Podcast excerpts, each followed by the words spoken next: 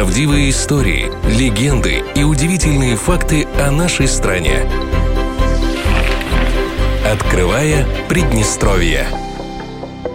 Гений, инноватор. Михаил Ларионов – луч света эпохи импрессионизма. И так произошло, что один из величайших художников, основоположников русского авангарда, родился в Приднестровье, а именно в Тирасполе. Родной город оставил неизгладимый след в душе художника, который виднеется в большинстве его работ. Именно в его честь названа одна из столичных улиц. До 10 лет маленький Миша рос в доме у бабушки среди большого абрикосового сада. Когда Ларионову исполнилось 13 лет, он вместе с семьей переехал в Москву. В 1898 году будущий художник поступил в Московское училище живописи, веяния и зодчества, где познакомился с главной женщиной своей жизни и по совместительству партнером в творческих безумствах Натальей Гончаровой. Она, к слову, двоюродная правнучка супруги Пушкина.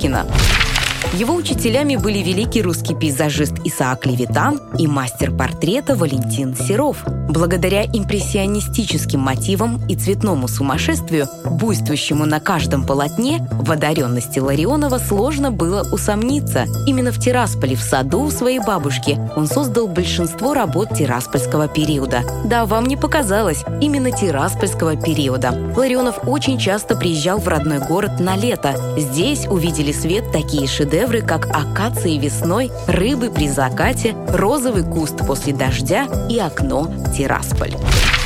Михаил Ларионов – создатель нового направления, названного лучизм. Стиль такой живописи – новые пространственные формы, возникающие при пересечении лучей, отраженных от разных предметов. Это приблизило художника к абстрактному искусству. Деятельность Михаила Ларионова, его характер, его фигура будут всегда вызывать чувство удивления и восхищения. Все его творчество разделяется на четыре основных этапа. Они разные, но их объединяет одно – квинтэссенция чувств и эмоций, изображение обыденности через призму неординарного восприятия действительности глазами гения. Самой большой мечтой Ларионова было возвращение его работ в Россию. Произошло это лишь в 1989 году. В Третьяковской галерее есть даже отдельное помещение для архива работ художника.